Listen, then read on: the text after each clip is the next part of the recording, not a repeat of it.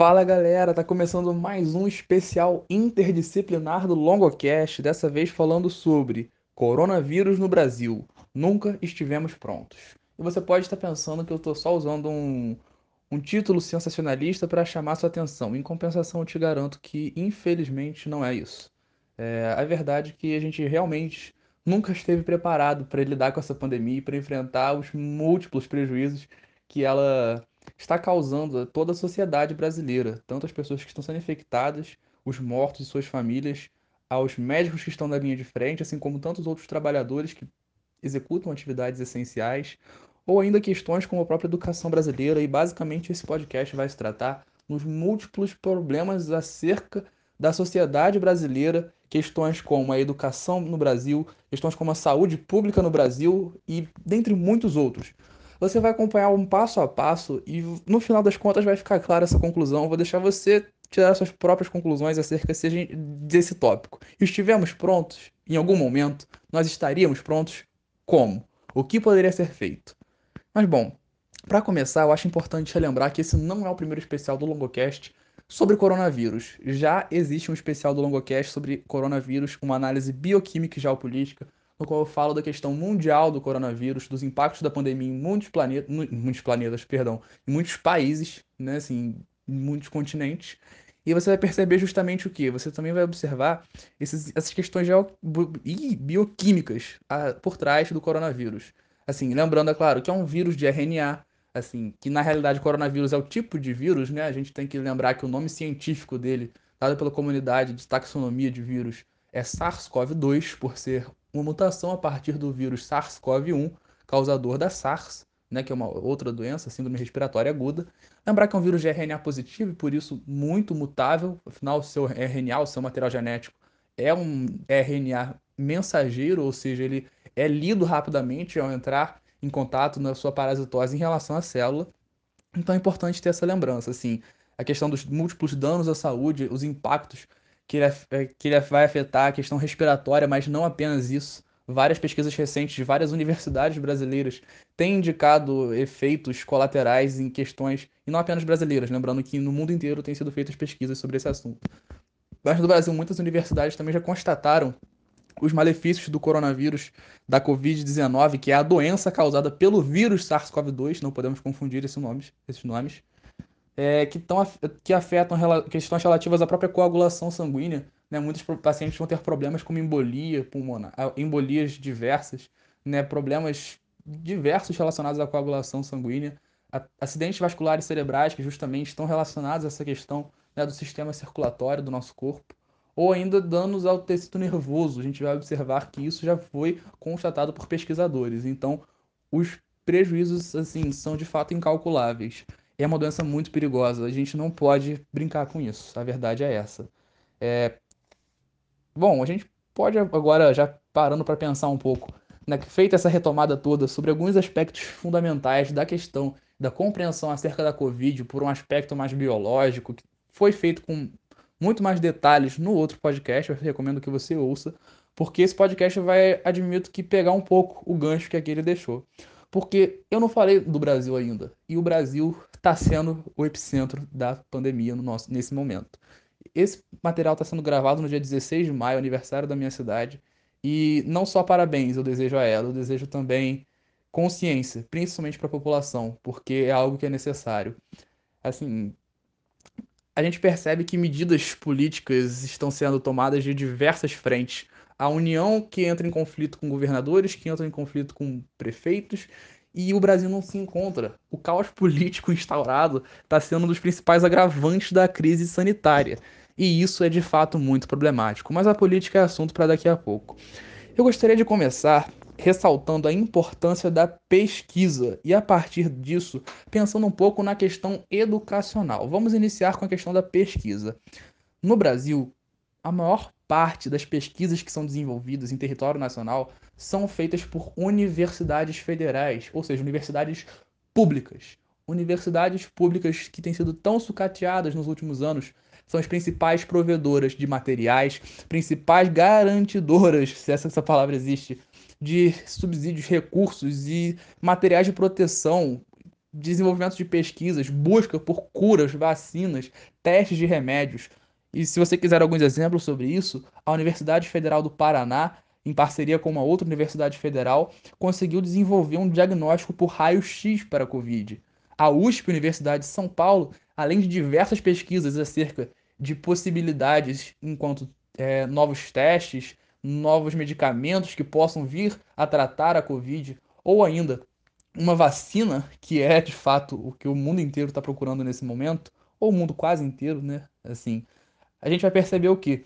Que desenvolveram um capacete respirador que ajuda nesse processo de, de respiração mecânica, né? Que assim, que é de fato uma das maiores dificuldades observáveis até hoje. Aliás, a Universidade Federal da Paraíba desenvolveu um tipo de ventilador mecânico de mais baixo custo, que pode ser desenvolvido em massa para poder permitir uma maior, em massa é exagero, mas assim, que pode ser desenvolvido de maneira muito mais acelerada em uma maior escala, que vai poder possibilitar o quê? Uma maior garantia de equipamento para os médicos que estão na linha de frente do combate à Covid. Então você vai perceber que várias universidades públicas, universidades federais, não apenas federais, universidades estaduais também atuam nesse processo. Assim, a gente vai observar, mas principalmente universidades públicas as universidades públicas são fundamentais nesses processos de pesquisa. E você pode estar pensando, ah, mas fora da pandemia, a universidade pública só serve para educação. Na realidade, assim, desde muito antes da pandemia, a universidade pública brasileira, e quando digo a universidade, digo o conjunto de universidades públicas brasileiras, são fundamentais nos processos desenvolvidos de pesquisa em todas as áreas no Brasil, a maior parte das patentes desenvolvidas em território brasileiro são por meio de universidades. E muitas garantem o quê? Que essas patentes não sejam é, adquiridas por grandes empresas que vão tornar o produto final muito mais caro ao consumidor. Quando uma universidade pública descobre algo, a possibilidade da população, dos consumidores finais que vão se beneficiar com esse algo, ser de fato democrática, que as pessoas de todas as classes, em assim, sem preconceito, sem discriminação, consigam é, usufruir dessas descobertas é muito maior. Porque quando uma empresa particular descobre algo, ela vai patentear porque ela quer lucrar a partir disso. As pesquisas desenvolvidas pela iniciativa privada têm como principal objetivo, dentro de um sistema capitalista, a busca pelo lucro. Enquanto a universidade pública busca o conhecimento. A universidade, o meio acadêmico, é um meio de busca de conhecimento, de passagem do conhecimento de formação das pessoas. A gente observa que a educação é a principal máquina transformadora da sociedade. E a universidade pública exerce um papel ainda, assim, além desse. Porque a universidade pública é, assim, é de uma importância absurda. O reitor da Unicamp falou numa entrevista à Veja uma frase da revista Veja, né? Assim, uma frase que eu acho que resume muito bem essa ideia de que na pandemia o papel, o papel da universidade é mais relevante do que nunca. Porque na pandemia, as universidades estão buscando pesquisas em, é, é, sobre testes, estão desenvolvendo testes, estão produzindo testes para muitas pessoas. E, assim, infelizmente, falta muito insumo, falta muito material. Quando você observa é, portarias do Ministério da Educação que cortam verbas, o corte de bolsas CNPq, corte de bolsas CAPES, essas bolsas que são o salário dos pesquisadores, chamar de bolsa é até uma piada, porque é o salário do pesquisador de fato. E a gente percebe que essas bolsas sendo cortadas num momento como esse, é claro que cortar essas bolsas antes da pandemia já era absurdo, mas cortar essas bolsas durante a pandemia de profissionais que estão trabalhando ativamente na busca por soluções para esse problema é de fato uma política criminosa. E assim, eu não tô aqui criticando o governo, eu tô criticando uma política criminosa porque de fato é criminosa. Se você observa, por exemplo, se você é um policial e observa que alguém tá prestes a matar uma pessoa e você simplesmente entrega uma arma para esse, pra esse assaltante, para essa pessoa que iria assassinar a outra, cara, você é um criminoso tão violento quanto esse assassino. E quando a gente pensa no assassino como a Covid, a gente não pode permitir que órgãos que seriam responsáveis por lutar contra essa doença que está dizimando tantas pessoas, que levou à morte já de tantas pessoas no mundo inteiro e no Brasil principalmente, a gente não pode achar que esses órgãos devem estar à parte dessa situação. são agentes que de fato devem participar desses processos, porque a educação pública no Brasil e nas universidades públicas é uma das principais formas do Brasil encarar essa pandemia com menos problemas, porque infelizmente o Brasil já está sendo muito afetado e vai continuar sendo. A verdade é que investir em educação nesse momento é investir em saúde, porque as universidades públicas brasileiras são os principais centros de pesquisa no nosso país. E ignorar isso é ignorar a realidade. Negar isso é negar a realidade. Então, o que eu estou trazendo aqui não é ideologia, o que eu estou trazendo aqui é ciência, de fato. São fatos. A gente não pode simplesmente achar que cortar verbas de educação para permitir, às vezes, para garantir que medidas sejam tomadas pela saúde vai ser de fato algo eficiente porque é necessário investir em saúde, mas a educação vai ser uma das principais ferramentas da saúde. Daqui a pouco eu vou falar um pouco da história do SUS e do como que, segundo a, o próprio site do governo, o próprio site saúde.gov.br, defende que a saúde não pode defender, depender apenas do SUS. Alimentação, saneamento e educação são fundamentais para melhorar as condições sanitárias do, do Brasil. Então, olha só, o próprio Ministério da Saúde, o próprio site da saúde.gov defende que a educação é uma das principais variáveis que a gente tem que levar em conta quando a gente fala de saúde.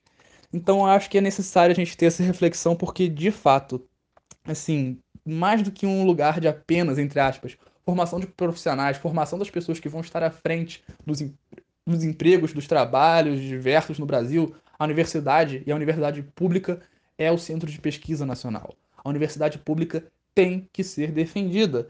E assim, a verdade é que quando a gente pensa em educação no Brasil nesse processo, a gente não pode se ater apenas às universidades. É fundamental a gente observar que o ensino básico no Brasil também está sendo cada vez mais sucateado.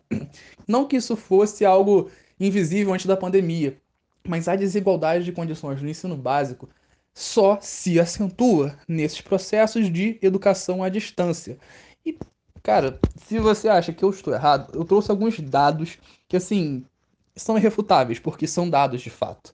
Assim, é a realidade e, por exemplo, o Instituto Brasileiro de Pesquisa e Estatística, o IBGE, Geografia e Estatística, perdão, o IBGE comprovou por meio de pesquisas recentes que 52,5% dos brasileiros não têm as menores condições de estudo dentro de suas casas.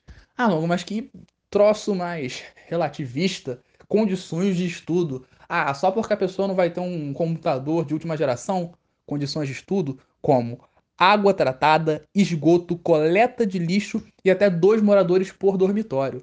Quando a gente observa que essas características não são atendidas, a gente classifica, no caso o IBGE classifica, como sem condições de estudo à distância no Brasil. E se você parar para pensar, mais da metade não tem. Então, olha a situação aí complicadíssima. Se eu fosse uma pessoa egoísta, eu poderia estar dizendo que o Enem não devia ser adiado. Em compensação, pensar em adiamento do Enem, pensar em, em questões como essa, é uma questão de justiça social, e mais do que justiça social, de racionalidade, porque pouquíssimas pessoas no, no, no, critério de Brasil estão tendo condições de viver nesse modelo de EAD, educação à distância. Por exemplo, se alguns dados a mais, 58% das, das crianças e adolescentes do Brasil não têm um espaço adequado para poder desenvolver esse processo de estudo. E quando a gente transforma a sala de casa na sala de aula, a gente envolve outros problemas que a gente às vezes nem mensura. Por exemplo, problemas familiares como o abuso infantil, que a gente está até no mês de maio, maio laranja, que é o mês dedicado né, à questão do combate ao abuso infantil. Se a criança está integralmente dentro de casa, e se a gente for parar para considerar que muito mais da metade dos casos de abuso infantil no Brasil são feitos por próprios, pelos próprios familiares da vítima, a gente tá, tem que levar em conta que assim a criança estar presa junto de alguns dos seus principais agressores em muitos dos casos é algo assustador se a gente for parar para pensar. Então, como você pode esperar que uma criança que às vezes está confinada com pessoas que cometeram ou cometem atos criminosos com ela, que infelizmente o abuso infantil é algo muito pouco em vista, é algo muito pouco abordado pela sociedade de maneira geral, a gente não percebe muito casos de denúncia, às vezes, não como deveriam ser feitas. Então, porque ainda é um tabu para a sociedade. A gente tem que observar essas situações todas que estão por trás, que são um pano de fundo muitas vezes ignorado sobre o EAD no Brasil.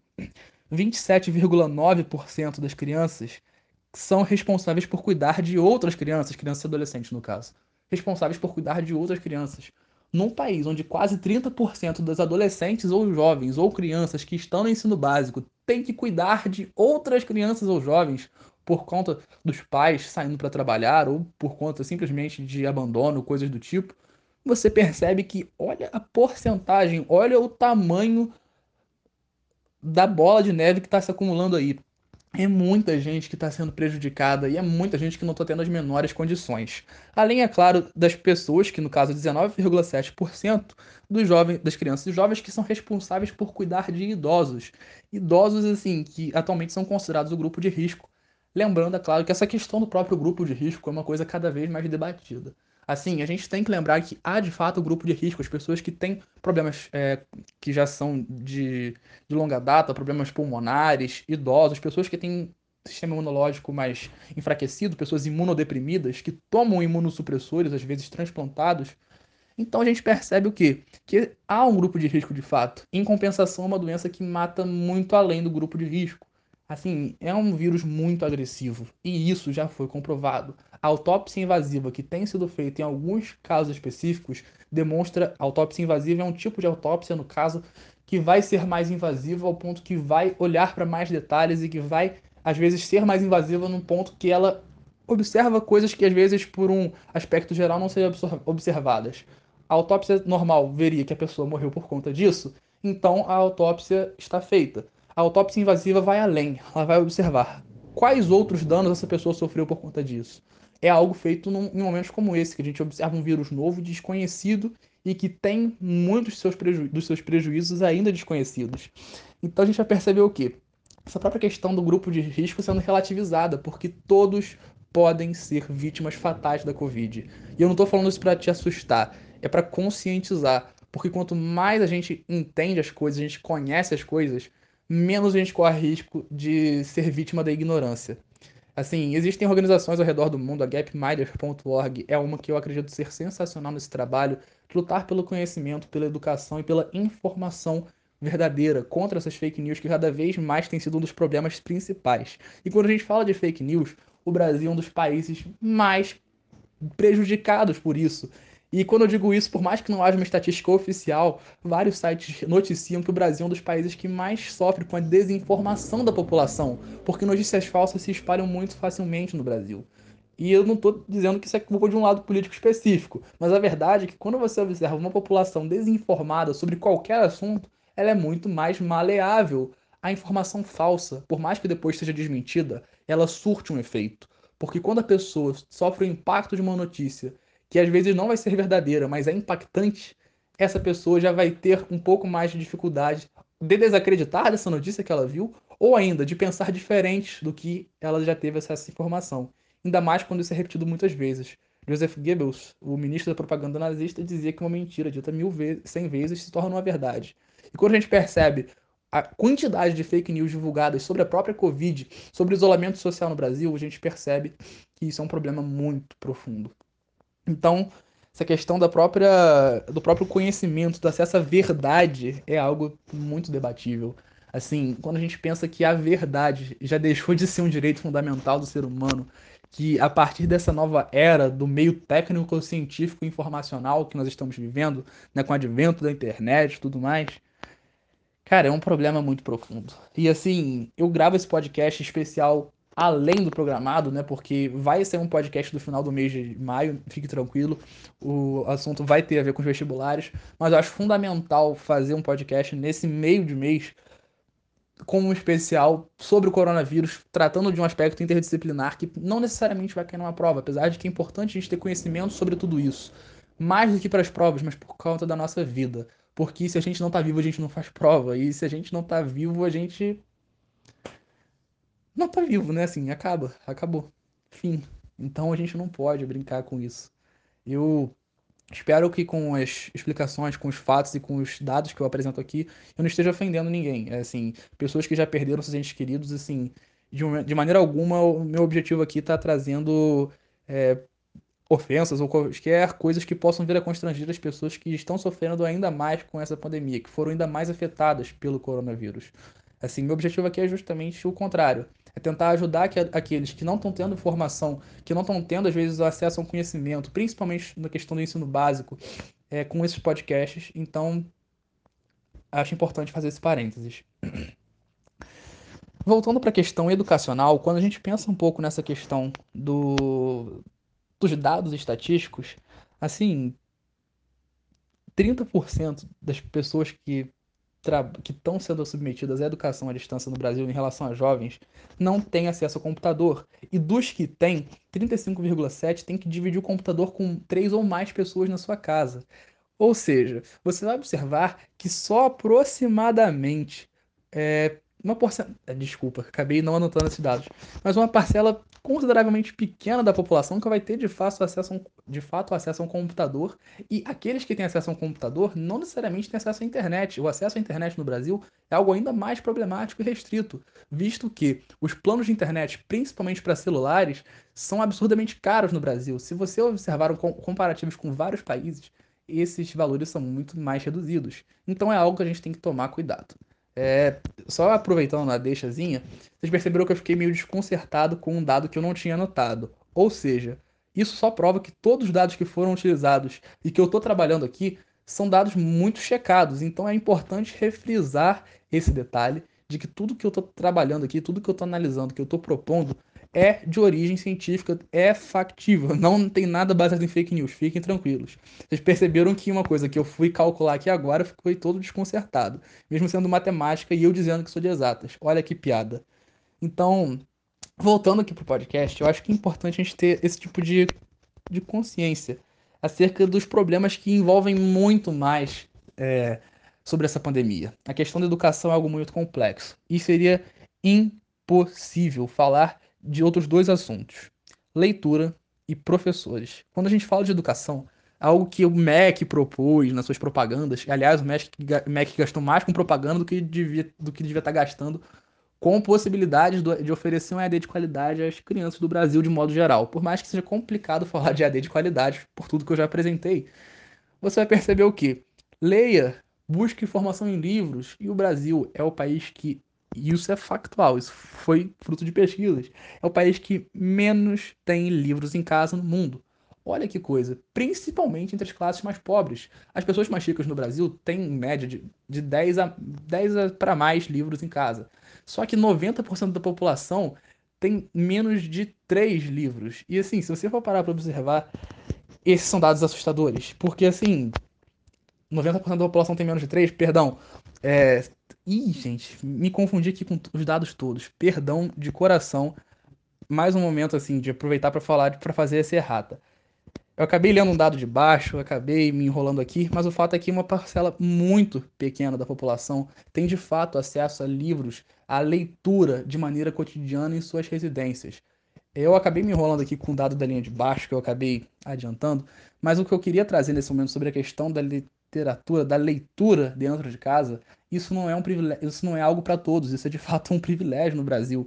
E até por uma questão cultural, o Brasil não é um país que culturalmente defende e promove a leitura. Assim, você vai perceber que desde Castro Alves, lá em 1800 e pouquinho, já tinha essa crítica, né, quando ele fala sobre a questão do livro na América, que era algo muito desvalorizado, e isso levaria a problemas muito graves ele está debatendo não só a educação, que devia ser mais valorizada, mas também a própria escrita, a própria leitura, porque é um dos países que mais tem problemas com isso. E agora esse dado não foi leitura errada minha. É, peço perdão aí, fiz a errata, aproveitei, pelo menos eu consegui me corrigir rápido, porque seria feio sair um negócio desse. Enfim.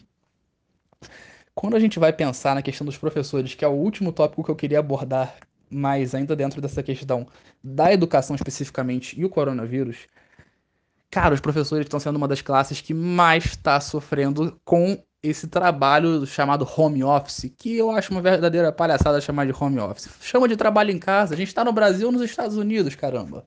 Qual a dificuldade? Enfim, os professores estão sendo uma das classes que mais está sendo, assim, mais está sofrendo com esse trabalho em casa. Porque se você parar para pensar, os professores são os responsáveis diretos por oferecer educação aos seus, aos seus alunos, de fato. E quando os alunos não têm os meios necessários para ter acesso à educação, os professores que se virem nos 30, muitos professores estão sendo cobrados absurdamente.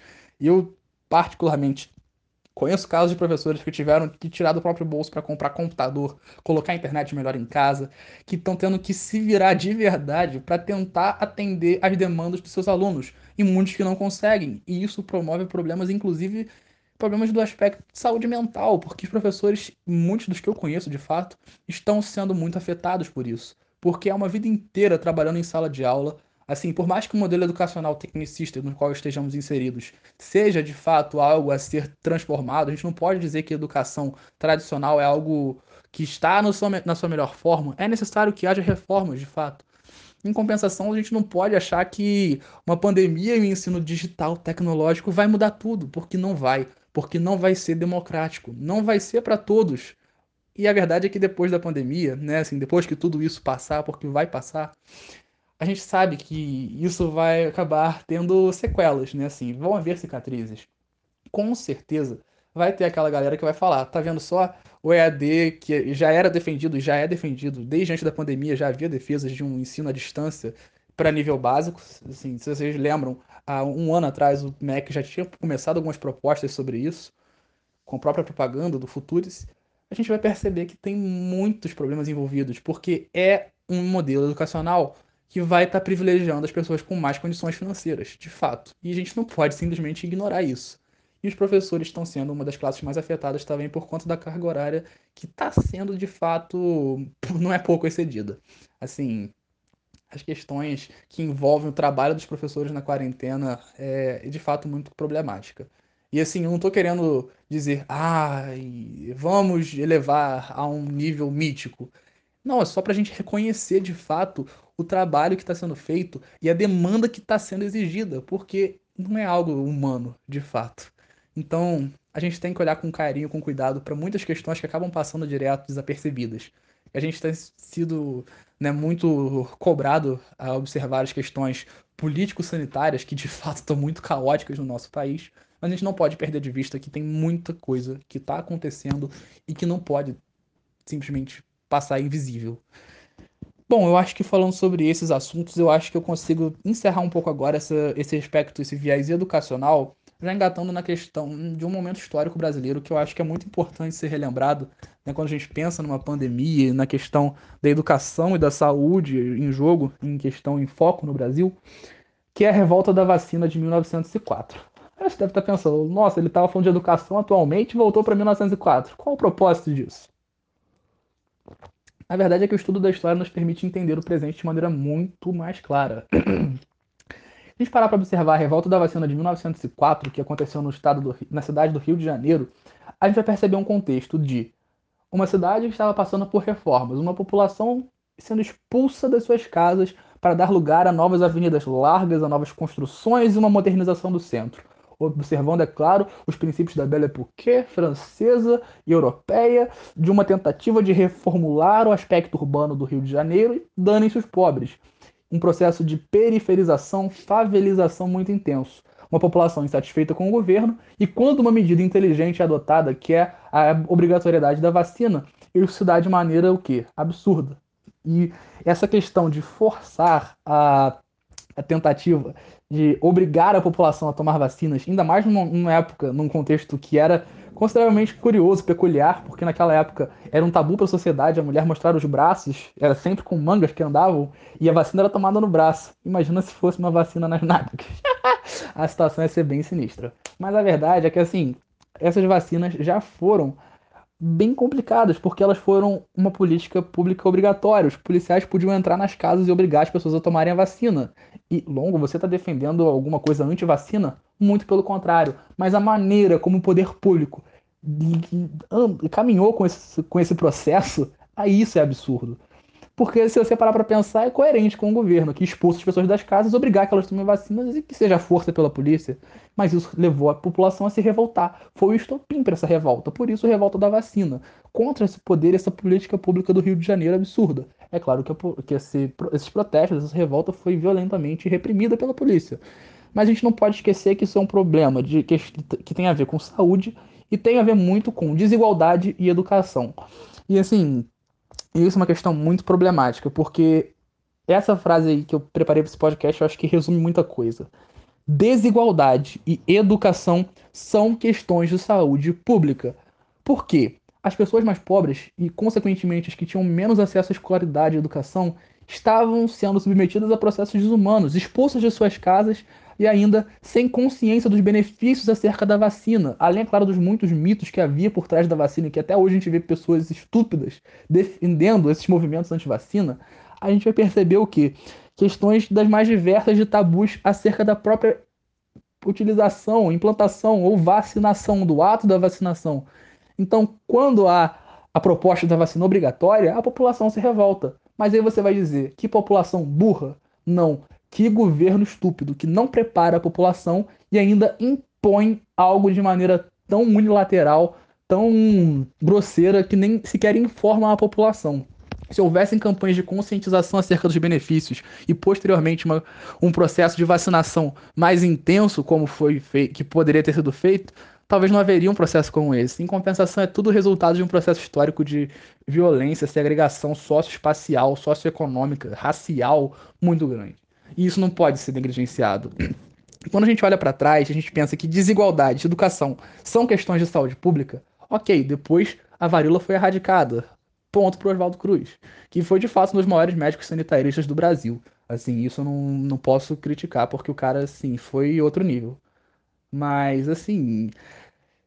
Olha, é uma questão muito, muito complicada se a gente for parar pra pensar. Porque a própria, a própria maneira como o poder público agiu naquela época gerou a revolta na população.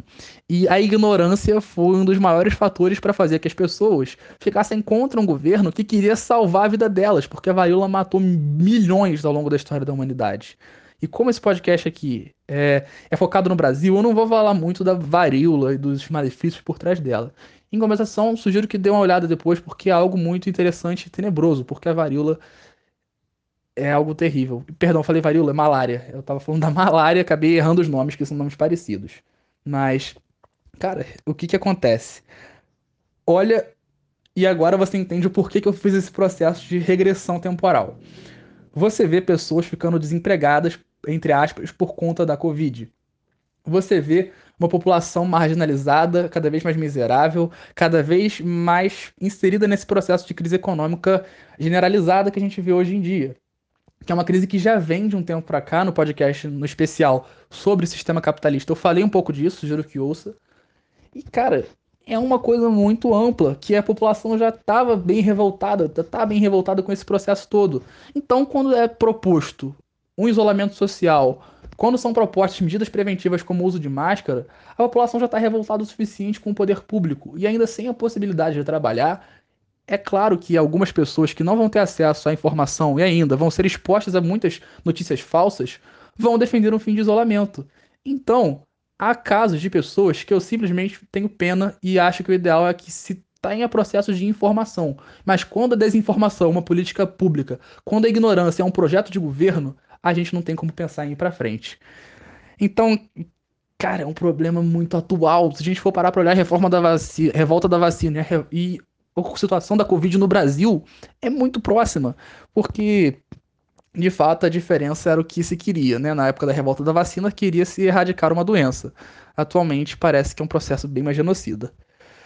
Ficou pesado o clima, né? Bom, vamos pensar agora que eu já falei de isolamento social, nesse tal desse lockdown. Mais um estrangeirismo, que palhaçada, que ranço que eu tenho desses estrangeirismos que são utilizados. Chama de tranca-rua logo. Tranca-rua é o nome mais correto brasileiradamente, se a gente for parar pra pensar. Sim, eu gosto de ter essa defesa linguística do Brasil. Pensando na questão do português, tranca-rua seria bem apropriado. Mas o termo lockdown do inglês, ele quer dizer o quê? 70% de isolamento social, no mínimo. É uma proposta que pode parecer um pouco radical, mas não é. A verdade é que quando você isola as pessoas, a taxa de contaminação do coronavírus obrigatoriamente reduz-se drasticamente. Em países que tiveram essas medidas de isolamento, de, do próprio lockdown ou de uma quarentena obrigatória com fiscalização policial, com o que? Com medidas mais eficientes como multas, porque quando dói no bolso a pessoa sente, só foram países que tiveram o menor número de mortes por milhão de habitantes. no dia 16 de maio, a própria Folha de São Paulo postou um vídeo no Instagram que eu achei brilhante, quando se fala sobre a questão de mortos por milhão em países que adotaram isolamento social e nas segundo as próprias escalas. A Suécia foi um país europeu que não adotou isolamento, e o número de mortos por milhão foi absurdamente maior do que em qualquer outro país europeu que tenha adotado essas medidas. No caso, qualquer outro país europeu, digo de maneira é, geral. É claro que a gente vai ter países como a Itália, países como a Espanha, que vão ter um panorama um pouco diferente. Mas até se a gente for parar para olhar o Brasil, a Suécia teve mais mortes por milhão até o dia 16 de maio do que o Brasil. Então é algo que a gente tem que levar muito em consideração, porque essas medidas de isolamento garantem que muita gente que pode vir a morrer não morra. Então é uma questão de salvar vidas, garantir esse isolamento. E numa das conversas que eu estava tendo com um tio meu, eu admito que é uma questão muito interessante quando eu converso com esse tio, porque ele é uma pessoa bem mais vivida, bem mais antiga, das antigas de fato, e não é uma pessoa com quem eu converso muito. Mas são conversas bem filosóficas e se ligam no assunto. Ah, não, porque o povo não vai aguentar. Ué, mas como assim não vai aguentar? Se o povo for pra rua, o povo vai morrer. Não, mas como é que o povo vai ficar sem trabalhar, sem comer? Não, mas aí o governo tem que garantir que vai comer. Tá, mas o governo não vai garantir. Mas tinha que garantir.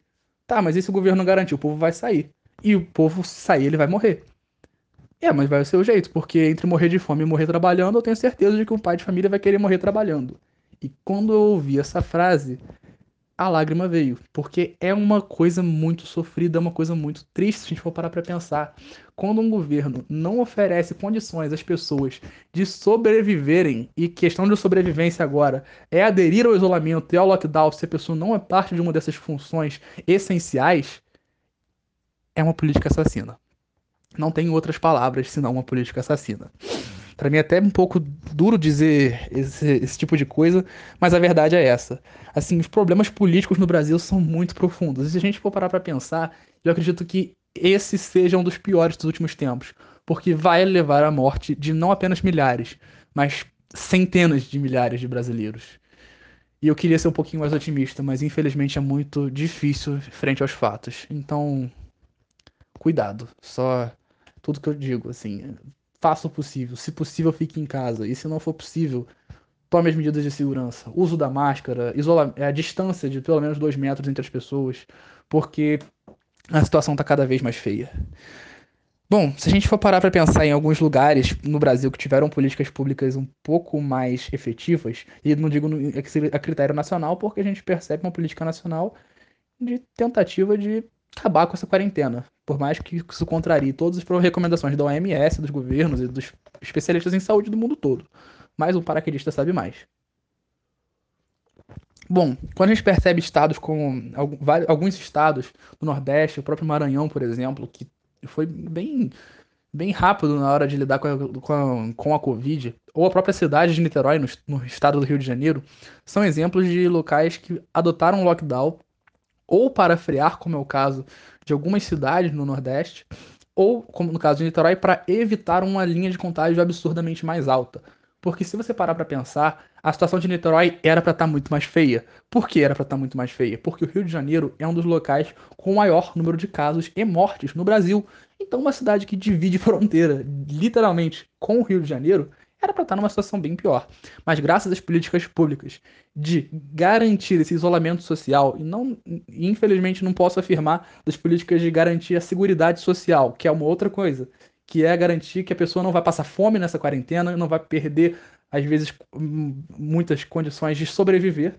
Mas essa política de segurança, no que diz respeito à segurança sanitária, quando essas políticas são adotadas de maneira eficiente, a população tem muito mais chance de sobreviver. Então é algo que a gente tem que olhar com muita cautela e com muito cuidado. É... Bom, se a gente for parar para pensar nessa questão do próprio saneamento, né, assim, dessa questão de segurança, 40% das residências brasileiras não têm qualidade, tem, não tem saneamento básico garantido, isso é dado do IBGE. Então a gente pode parar para pensar que se o saneamento e a Covid têm alguma relação, 40% da população brasileira está muito exposta. Pensando no Brasil com cerca de 200 milhões de habitantes, não preciso nem falar nada, né? Ficou bem pesado de novo, mas infelizmente não tem como um podcast como esse não ficar bem pesado, porque basicamente a gente está vivendo um dos momentos mais pesados desse século. talvez do milênio, talvez da história da humanidade. Então, é importante a gente ter esse tipo de políticas públicas também que vão garantir o que? Um mínimo de, de, de, de possibilidade para as pessoas que estão saindo de casa, como a questão do uso da máscara, uso do próprio álcool gel em ambientes públicos, né? Lembrando que a, lavar a mão com água e sabão é uma garantia, afinal, o vírus tem uma membrana lipídica e essa membrana é dissolvida quando você lava a mão com sabonete. Então, Usa o sabonete, economiza o álcool gel, mas se não tem como, usa o álcool gel porque são questões muito necessárias de serem observadas. Mas de que adianta criticar a política se a população, infelizmente, tem uma cultura muito problemática? Uma cultura do jeitinho, uma cultura do. Ah, tem que fazer isolamento social, mas. Poxa, olha que sol bonito, minha cidade tem uma trilha tão legal. Ah, vou fazer. Eu não vou estar em contato com ninguém mesmo, por que, que eu não posso sair de casa? Cara, é complicado. O brasileiro, infelizmente, de maneira geral, a gente percebe essa questão da, de ser cultural, a famosa lei de Gerson, né? Que a gente não pode continuar aceitando como algo natural, porque isso é de fato um pensamento muito determinista. Se a gente for parar para ter uma análise um pouquinho mais sociológica, agora saindo da questão apenas geopolítica, histórica, que, que eu estou trabalhando mais aqui agora, a gente tem que problematizar um pouco isso. Afinal, essa cultura brasileira é algo de fato nosso ou é algo mais, às vezes, construído historicamente, sabe? Se a gente for parar para pensar, o Brasil sempre foi muito humilhado internacionalmente, sabe? Quando o Brasil foi supostamente colonizado, assim, no caso dominado pelos portugueses, havia uma, uma, um, certo, um sério preconceito contra a população que aqui vivia. Né? Os próprios nativos, os negros escravizados, que foram trazidos para cá. Então, se a gente for parar para pensar, historicamente o brasileiro é visto por fora como alguém inferior. E quando esse alguém que vem de fora e mora aqui fala isso, acaba ficando pro brasileiro essa questão aí. Então, se a gente for parar para pensar esse discurso de jeitinho do brasileiro malandro, que o malandro é o que sobrevive, malandro é malandro e mané é mané, Cara, isso é um discurso muito construído e que acabou ficando sendo aceito. Se a gente for observar a própria sociologia de Weber, ele vai dizer que esses discursos vão começando a ser aceitos e daqui a pouco eles viram leis. Se a gente for para pensar na lei de Gerson, é Weber purinho, é a destilação do pensamento de Max Weber, um dos maiores sociólogos, né? um dos compositores do tripé da sociologia. Então é muito interessante pensar nesse aspecto um pouco mais cômico agora, do como que a cultura brasileira, essa cultura de jeitinho às vezes, de ah, para que que eu vou respeitar as leis, essas leis aí, essa tal de quarentena aí, para que que eu vou respeitar isso? Não, vou sair para fazer trilha, para caminhar, andar de bicicleta, pedalar, fazer o que eu quero, ninguém me manda. Cara, isso é uma questão cultural, mas muito problemática. E onde que a gente consegue resolver esse tipo de problema? Na educação. Porque uma coisa é valorizar a cultura de fato, a cultura brasileira em essência, a, a, alma da cultura brasileira, a questão folclórica, a música, a música popular brasileira, a arte nacional. Olha o modernismo em 1922, valorizando o que é nosso, um movimento que surge e nasce no Brasil e valoriza essa cultura nacional. Olha a força que isso tem. Esse, essa proposta de antropofagismo cultural, acho brilhante dos modernistas a cultura de fato brasileira tem uma força muito maior e a gente às vezes tende a resumir tudo isso em carnaval, futebol e samba. E o Brasil está muito mais aprofundadamente. É claro que o carnaval é uma festa cultural profunda e muito importante, historicamente falando, até para a própria economia brasileira. O Bumba Meu Boi e tantos outros, tantas outras manifestações culturais que fazem parte da nossa essência. A gente vai, a gente tem mesmo que acreditar que ser malandro e agir pelo jeitinho é a essência da cultura brasileira? Eu acho que é uma reflexão importante. A escola pública, a educação básica são os principais meios de garantir que essa deturpação da cultura nacional consiga progredir, porque quanto antes a gente conseguir consertar essa falha que é a nós imposta, melhor. Porque crime não é cultura. Assim, a verdade é que crime é uma coisa que é muito mais aprofundada. Desrespeitar as leis não é algo porque simplesmente é cultural, é porque é algo aceito e tem uma distância muito importante entre o que é aceito socialmente e o que é cultural.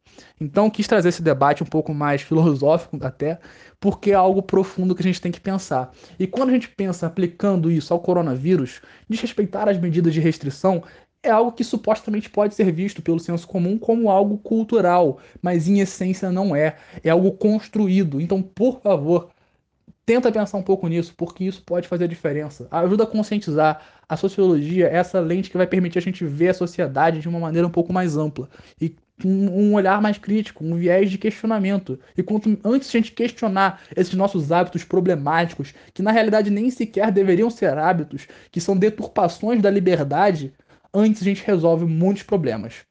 Lembrando, é claro, que a gente não vai desmerecer algumas questões culturais. A gente tem que valorizar a cultura, sim, mas esse tipo de suposta cultura, essa deturpação cultural, que é a questão da, do jeitinho, da infração. Ah, isso daqui eu pago com suborno, isso daqui eu termino em pizza. Isso não pode ser aceito, porque isso é uma deturpação da cultura, isso não é de fato cultural. E quando a gente está falando de cultura, acho que é muito importante a gente pensar que dentro da questão do coronavírus no Brasil, a gente pensa um pouco na própria questão da importância da arte, né? Assim, as lives no Instagram, quanta produção artística não está sendo feita nesse período. E ao mesmo tempo, quão complicado é isso, porque muitos artistas não estão tendo condições de continuar sobrevivendo. Muitos dependiam da renda de shows, dependiam das participações em apresentações teatrais, e isso é algo muito complicado. Assim, eu estou citando a classe dos artistas, mas são muitos profissionais liberais, trabalhadores de comércio, de indústrias que estão paralisados. Mas é, as artes também, assim, elas estão muito em alta agora, porque a gente percebe que o que está ajudando muita gente a ficar mais sossegado nessa pandemia, dentro dos critérios da quarentena, do isolamento social, é a arte. A própria arte dos diversos meios. Cinema, pintura, música, muitas coisas. Mas a arte que tem sido tão desvalorizada no Brasil, tão desvalorizada que nem um ministério não é mais, é uma secretaria. E, e que está com a Regina Duarte. Enfim. É... Então acho que é algo muito importante. Outra coisa que a gente que pode associar muito nesse. que eu pelo menos vejo muita relação é a questão religiosa. A religião é algo muito interessante se a gente for para pensar historicamente. Porque o Brasil é um país que, assim, laico mesmo, só tal, talvez tenha sido entre 88 e 2000 alguma coisa. Porque historicamente o Brasil nunca foi um país de fato é, laico. A gente vai perceber que o catolicismo enquanto, enquanto religião oficial vai perdurar por muito tempo, até que na proclamação da República o Estado vai se transformar em laico. Em compensação, na, no golpe de 64, a defesa da família e dos valores cristãos estava em alta. Então, como que um governo militar com os valores cristãos vai ser um governo laico? Então, com a Constituição de 88, a gente vai perceber o quê? Uma Constituição cidadã que garante a igualdade de, de liberdade religiosa, de culto. E, olha, isso é bem interessante. Mas se a gente for parar para pensar num aspecto geral, a religião, infelizmente, sempre esteve muito dentro do poder. E num ano como o nosso, que a gente está vivendo de 2020, desde 2018, na verdade, que a bancada da Bíblia é muito forte na Câmara, a política e a religião estão se misturando novamente. E quando os valores religiosos conseguem adentrar na política, a parada fica feia. Um exemplo muito categórico disso são alguns califados do Oriente Médio que é, adora-se, por meio da cultura ocidental, criticar e endemonizar a religião islâmica. E isso é absurdo, isso é vergonhoso da nossa parte. Mas os fundamentalistas, que muitas vezes tomam o poder e assumem o controle de certos estados nacionais, esse fundamentalismo é doentio. E o fundamentalismo cristão também é. O fundamentalismo cristão na Idade Média matou milhares queimados nas cruzadas e tantos outros. Atualmente, o fundamentalismo religioso está sendo a morte de muita gente. Por quê? A igreja é um serviço essencial. Olha os feijões do Valdomiro, meu Deus do céu. Olha o como a alienação religiosa vai está em alta nesse processo. Então a questão religiosa é algo muito complexo que a gente tem que observar, porque quando pessoas que deviam se preocupar com a vida terrena e metafísica das pessoas, como a questão às vezes de pastores religiosos, por exemplo, até infelizmente alguns padres, porque felizmente o Papa Francisco, por exemplo, tem sido muito sensato nos seus discursos e debates acerca disso, tem proposto um diálogo interreligioso pela, pelo fim da pandemia e a favor das medidas propostas pela ciência, a gente vai perceber que a alienação religiosa é um dos problemas muito sérios nesse problema do coronavírus no Brasil. Porque quando você tem pessoas que estão ó, fechadas aqui na religião, elas não olham para o mundo ao seu redor. E quando o pastor fala que não tem esse isolamento social, que o coronavírus é um vírus chinês criado em laboratório para enfraquecer as economias capitalistas do mundo, a pessoa acredita, porque a alienação religiosa é doentia. O fundamentalismo impede que a pessoa olhe o mundo da maneira como o mundo de fato é. Ela vai olhar segundo os olhos do pastor, ou do padre, ou do enfim, do líder da seita que ela segue. A verdade é que a gente não pode pensar que a religião está afastada do coronavírus, porque tudo atualmente influencia nessas questões. São muitas variáveis nessa equação, e por isso que eu acabo tendo que gravar um especial sobre, porque gravar, gravar só um podcast seria inviável. Chega a secar a garganta. E bom, quando a gente pensa um pouco nessa questão é, de tantas variáveis, aproveitando que eu peguei essa deixa da equação, a gente pode entrar um pouco na matemática, né? Assim, quando a gente. Eu, eu vou querer fazer esse adendo, porque eu acho muito importante a gente observar. Que você deve ter observado no começo, antes da pandemia no Brasil chegar ao Brasil de maneira eficiente, a Covid de maneira eficiente, no caso de, de maneira efetiva, no caso, você vai perceber que tinha aqueles gráficos do sem as medidas de contenção, com o colapso do sistema de saúde e com as medidas de contenção com um colapso reduzido. O que explica aquele gráfico, na realidade, é um conceito muito simples da matemática, mais ou menos simples, que é o conceito do desvio padrão. O desvio padrão dentro da estatística é uma das medidas de variabilidade que vai ser utilizada para mensurar a dispersão dos termos de um conjunto em relação à média. Ficou muito esquisito, eu admito. Mas esse é o conceito, bem perfeito. Eu admito até que fiquei surpreso de ter lembrado tudo, já que eu não estou lendo. Mas quando a gente pensa que essa dispersão vai ser calculada pelo desvio padrão, para nossa reflexão aqui agora, o que é importante é saber que se eu tenho um desvio padrão muito alto, os meus casos estão distribuídos de maneira muito irregular. Ou seja, a minha curva de contaminação vai crescer muito rápido e o número de casos vai ser muito superior.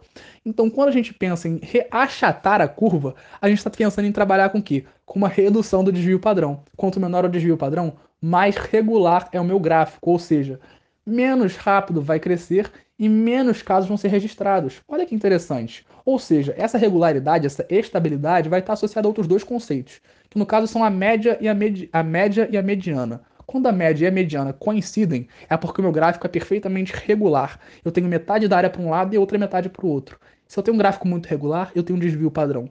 E um desvio padrão baixo, eu tenho um gráfico que eu diria que é supostamente o ideal para o nosso panorama. É claro que esse gráfico atualmente é impossível, porque as medidas de prevenção não estão sendo adotadas da maneira correta, infelizmente. E isso já provocou morte de muita gente, e se essas medidas continuarem assim, vai provocar morte de muito mais gente. O fato é que quando a gente pensa nesse achatar a curva, o Brasil de fato não chegou a achatar a curva, de verdade. A gente só está atrasando ela. Porque enquanto as medidas de proteção, de prevenção não forem tomadas, muitas vidas vão ser perdidas, vidas que poderiam ser salvas. É claro que muitas pessoas que poderiam vir a morrer se não fosse tomada nenhuma medida de segurança, provavelmente já teriam morrido. E muito mais gente morreria, é claro. A gente tem que dizer o que de bom já foi feito. Mas o que de bom precisa ser feito para garantir que menos gente venha a perder a vida com essa doença. Essa doença que, aliás, em relação a gráfico, cresce segundo um gráfico exponencial. Ou seja, o número de casos cresce a partir de uma razão exponencial. Como assim? Três pessoas uma pessoa passa para 3, que passa para passam para 9, porque são 3 vezes 3, que passam para 81, que é 9 é, elevado, que é esse 3 elevado à quarta. Então você vai percebendo essa razão exponencial. E isso faz com que a curva de crescimento seja realmente muito acentuada. É uma chamada hipérbole. Lembra da figura de linguagem hipérbole, que é o exagero? Faz sentido na matemática ser utilizado para ser uma curva exageradamente grande. Você nunca mais usa isso. Então, se você procurar no qualquer site uma curva do coronavírus, a curva de contágio, você vai perceber uma curva hiperbólica. Ou seja, poucos casos que de repente viram muitos e muito rápido. É um tempo mínimo para um número de casos máximo. E essa é a realidade da Covid. É uma doença de contágio rápido e por isso um gráfico exponencial. E por isso a necessidade de achatar esse gráfico o quanto antes. O tempo é muito valioso e muito necessário. Então, quanto mais tempo a gente perde, mais vidas a gente perde. Então, cobrar as autoridades públicas por medidas que garantam não só a segurança, mas a seguridade social é necessário. A segurança, à medida que garantam as condições de saúde mesmo. O lockdown, do caso, o tranca-rua, né? o isolamento geral, máscaras para todos e tantas outras pedidas. Ou ainda, máscaras para todos, no caso, oferecer subsídios, por exemplo, às pessoas e pequenos produtores que estão fazendo máscara para tentar sobreviver. A gente vê que vários lugares do Brasil têm tido esse problema. E seguridade social à medida de não deixar que as pessoas morram de fome por causa da pandemia. Porque o que alguns grandes empresários dizem, por suas causas sociais, é que é necessário afrouxar as medidas de isolamento para permitir que as pessoas que não morram de Covid, mas também não morram de fome. Cara, a pessoa vai se contaminar se ela for trabalhar e você vai perder funcionários. Mas ele não tá nem aí se ele vai perder funcionário, porque ele quer o dinheiro, ele quer o lucro. Se ele se preocupasse com a própria população, com os próprios funcionários, ele estaria garantindo que esses funcionários não passassem fome e ainda estaria cobrando do governo para que ajudasse nesses subsídios. Agora, quando o lucro principal é o objetivo, a vida das pessoas não é. E a gente vai observar isso na sociologia de novo, quando Marx fala da transformação da força de trabalho do trabalhador em algo objetificado. Quando a gente vai observar a escravidão como um escravo, como um objeto, hoje o trabalhador assalariado também tem sido tratado assim. Então, essa é a escravidão moderna. Bem-vindo ao século XXI. Uau, me exaltei um pouco aqui. Mas a verdade é que a gente não pode achar que isso é brincadeira. É necessário cobrar essas autoridades. E dentro dessas cobranças, cabe agora lembrar um pouco do SUS. Fortalecer o SUS é preciso. E agora senta que lá vem história. Já parou para pensar em como surgiu o SUS?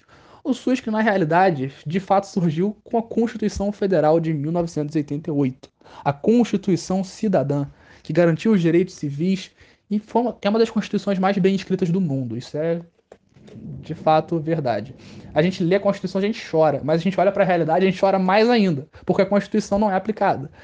Na realidade, a partir do momento que o SUS é criado pela Constituição, quando a Constituição afirma que a saúde é um direito universal e inalienável, vou até ler para vocês daqui a pouco uh, os preceitos do SUS que são defendidos você vai perceber o quê? Que defender o sistema único de saúde é defender a democracia, porque defender o SUS é defender a Constituição que define a democracia no Brasil e é esse sistema de saúde que garante que a população, de maneira geral, tenha acesso à saúde. O Brasil é o único país do mundo com mais de 100 milhões de habitantes que consegue oferecer a saúde pública, integral e de graça a toda a população. Olha a força que isso tem e quando você vem sobre privatizações sobre o SUS, esse sucateamento que ele está sofrendo, quando a gente observa que o SUS está sucateado, cheio de problema, não é para falar, ah, o SUS está uma bosta, o SUS está ruim, tem que privatizar logo. Não, é cobrar das autoridades para que o SUS volte a ser o que ele devia ter sido a partir da sua criação, que é um sistema que garanta a qualidade de vida e a saúde pública para todos. Todos. Cara, se a gente for parar para pensar, o SUS é internacionalmente reconhecido porque ele defende o direito à saúde universal e gratuita. E desde 2000, tem, ele teve alguns processos de reformulação que foram cada vez mais ampliando a sua importância e a sua atuação. Se liga nisso.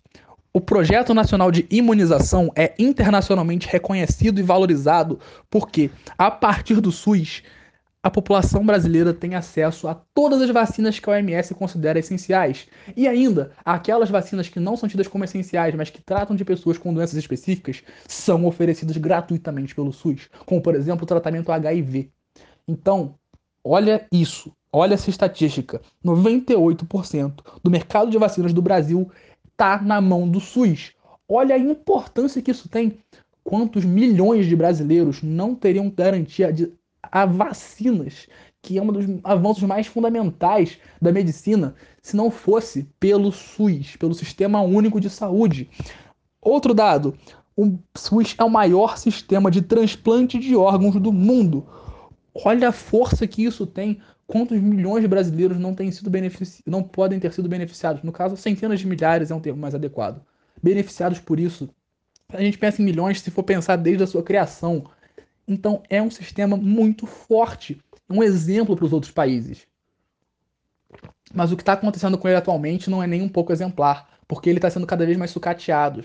Quando em 2016 congelou-se a verba para educação e para a saúde pelos próximos 20 anos, é assinar um, um atestado de doença pro SUS.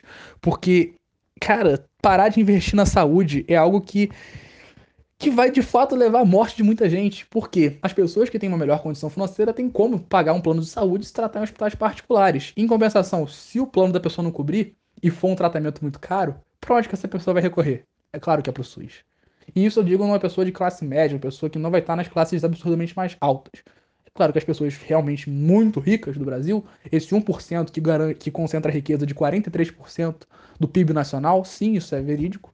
Isso foi divulgado pelo IBGE há poucos dias atrás, você pode, poucos meses atrás, perdão, você pode ter acesso a essa informação pesquisando pela internet, em qualquer lugar, antes de me chamar de subversivo. Você vai perceber o que? Essas pessoas vão ter condições de se tratar em outros países até, mas o SUS é a garantia do brasileiro de saúde e saúde para todos. Se liga nos preceitos do SUS que foram determinados a partir do ano de 2002, que foi, né, assim, alinhavar isso melhor. É claro que acabei de esquecer de comentar um detalhe, que em 1990 o Congresso assinou é, a Lei Orgânica de Saúde, que vai especificar, no caso, tudo isso aí que eu vou falar agora. Em 2000, só melhoraram um pouco essas questões de recursos e da administração, mas desde 1990 já foi assinada pelo Congresso a Lei Orgânica de Saúde, que delimita os preceitos do SUS. Isso você encontra no site de saúde do governo, é algo belíssimo, se liga. Os preceitos do SUS são um sistema universal que atende a todos e não cobra nada. Por isso que ele é universal, ou seja, ele vai atender a todas as pessoas, independente de raça, gênero, religião ou qualquer outra variável, e ele não vai cobrar nada. É um sistema universal porque ele é de graça, ele atende a todos. Ainda ele é um sistema integral, porque ele, segundo ele, trata a saúde como um todo com ações que pensam no indivíduo sem esquecer da comunidade. Olha que bonito isso. É um sistema que garante equidade, porque oferece recursos conforme as necessidades de cada paciente. E ainda, ele é administrado de forma tripartite, ou seja, com financiamento de responsabilidade dos três níveis de governo: o governo federal, o governo estadual e os governos municipais são responsáveis por ajudar a manutenção financeira do SUS. E quando você tem essas verbas sendo cortadas, esse dinheiro de, de impostos sendo desviados, você está vendo um sucateamento absurdo do sistema de saúde. E quando a gente pensa em saúde, a gente tem que ter noção de que a saúde não depende apenas do SUS. Como eu falei que estava isso no site, eu ia ler isso agora, mas acabei adiantando lá atrás, eu retomo agora. A saúde, segundo o próprio site do, de saúde do SUS, não pode depender apenas do SUS. Boa alimentação, garantia de saneamento e educação são fundamentais para uma melhoria das condições de saúde no Brasil. Ou seja, pensar em saúde, pensar em uma doença como a Covid, não é pensar apenas em questões, apenas nas questões de saúde. É pensar no todo. É pensar na educação do brasileiro, é pensar na cidadania de maneira geral. Então isso tem uma força enorme. Pensar na informação. Falando em informação, Acho importante relembrar aqui que pesquisas recentes indicaram, a Fiocruz aí, que a Covid pode ter chegado no Brasil desde janeiro. Desde janeiro ela já circulava no Brasil. E o que aconteceu em fevereiro? Um dos maiores eventos de aglomeração populacional do mundo, vulgo carnaval. Se a Covid de fato estivesse no Brasil desde janeiro, seria interessante para as pessoas que se beneficiam com isso saberem, de fato, é algo a se pensar. Mas eu não estou aqui para trazer conspiracionismo. Isso de fato foi veiculado pela Fiocruz, mas não se sabe ao certo os desdobramentos disso. Bom, pelo menos não se sabe ao certo até a gravação deste podcast. Assim, é possível que isso depois venha à tona, a mídia venha noticiar isso com um pouco mais de força, talvez. Mas a verdade é que a Covid-19 no Brasil pode estar infectando e pode estar matando desde muito antes do que se sabe até onde se sabe, o primeiro caso saiu em 26 de, chegou aqui no Brasil comprovadamente em 26 de fevereiro, um senhor de 61 anos que veio da Itália. Bom, é, é triste pensar que até o dia 16 de maio, quer dizer, com os dados até o dia 15 de maio oficiais do Ministério da Saúde, o Brasil já teve 218.233 infectados e perdeu 14.817 pessoas. E quando digo 14.817 pessoas, são 14.817 pessoas até o sábado, dia 15 de maio. São pessoas, são indivíduos, não são números. quanto antes o brasileiro entender que está morrendo gente e que não são números frios, antes essa situação talvez possa melhorar. Porque a verdade é que enquanto a gente achar que são 400, a gente talvez não se, se sinta tão tocado quando a gente pensar que são 400 uns, 400 indivíduos, 400 pessoas. Quantas pessoas na sua família você de fato considera próximas? Imagina a proporção que você pode pensar em relação a isso. Imagina quantas pessoas que você conhece você teria que perder para chegar a esse número. Agora, a verdade é que, infelizmente, muita gente só vai acordar quando esses números se transformarem em nomes. Ou ainda, talvez nem assim acorde. Afinal, o egoísmo, infelizmente, é uma coisa muito presente nos dias de hoje. E, então, um dado um pouco mais atual para o dia 16, o dia de gravação desse podcast, é que o Brasil já ultrapassou a barreira dos 15 mil mortos pela Covid. E, bom, infelizmente a gente não vai parar por aqui. Porque esses números só vão começar a decrescer depois que o gráfico estabilizar. Porque a verdade é que o gráfico de contágio do COVID, da Covid, de doenças de maneira geral, tem essa fase de crescimento, a fase de estabilização e cuidado, a estabilização continua tendo os números de mortes, só não vai ter um aumento em relação a isso. E depois o número de decréscimo, mas nesse decaimento, entre aspas, continua morrendo gente, só vai estar morrendo menos. Então o Brasil está muito longe de terminar de enfrentar a Covid. Então a gente tem que pensar com muito cuidado o que Brasil a gente quer para agora e para depois porque não dá para continuar do jeito que tá. A realidade que a gente, a normalidade que a gente considerava desde antes era muito problemática. E a gente tem que pegar esse momento agora para rever os nossos conceitos. Eu não tô falando de ser positivo, porque tirar algo de positivo desse momento é uma proposta do Rintia, porque olha quanta gente está morrendo no mundo inteiro caramba, a gente tem que rever os nossos conceitos, olhar com, com um olhar crítico para nossa sociedade e ver o que precisa ser transformado, que tipo de mudança social tem que acontecer para que as pessoas, do, depois dessa pandemia, para o pós-Covid, para esse mundo novo que vai surgir a partir de então, seja de fato um mundo mais solidário, porque só fazer postagem no Instagram de que o mundo vai ser melhor, as pessoas vão ser mais humanas e mais afetivas, é balela que medidas, que ações eu tenho que tomar para isso? Bom, quando a gente pensa nisso, as coisas podem começar a ter uma chance de melhorar. Mas a verdade é que se a gente for parar para pensar de tudo que eu falei desde o começo do podcast, em todos os problemas no sistema educacional brasileiro, esses cortes de verbas para as pesquisas das universidades, essa não garantia à universidade pública de desenvolver os seus trabalhos e de fazer o que eles estão se esforçando, esses essas impossibilitações do governo aos pesquisadores de trabalhar numa tentativa de cura, uma tentativa de vacina ou até de equipamentos, equipamentos de proteção para os médicos brasileiros.